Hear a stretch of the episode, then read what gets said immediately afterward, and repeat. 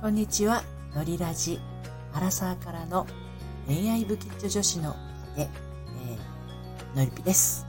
えっ、と、今日はですね、スタイフの謎ということで、録音中の侵入者に注意ということでお話をしていきたいと思います。まあ、全然スタイフの謎でも何でもないんですが、あの、皆さんどんなところで収録されていらっしゃいますでしょうかね。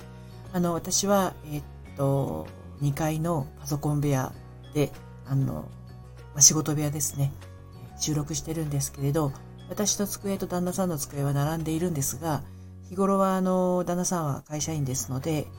平日はいません。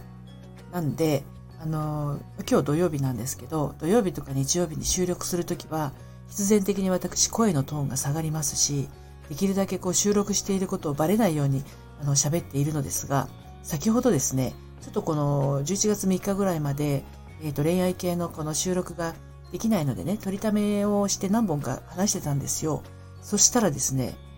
あの、階段上がってくる音がまずしなかったんですけど、私の視界にいきなり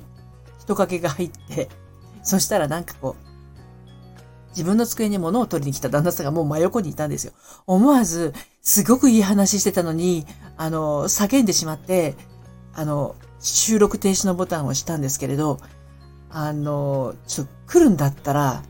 あの、始まる前に言ってほしいなっていう感じだったんだけど、まあそういえば私、収録するっていう話もしないで、2階に上がってね、えっと、いきなり収録を始めてたなっていうのを思い出して、人が家にいる時って、あの、今から来ないでねっていうのはちゃんと言っとかなきゃなっていうのを今日改めて感じました。せっかくいいこと言ってたような気がするのに、その自分の悲鳴で何喋ってたかわかんなくなっちゃって、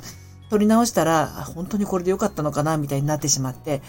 台無しです。旦那さんのおかげで。本当に忍者かなっていうぐらい、普通階段上がってくるときに音がしても良さそうなのに、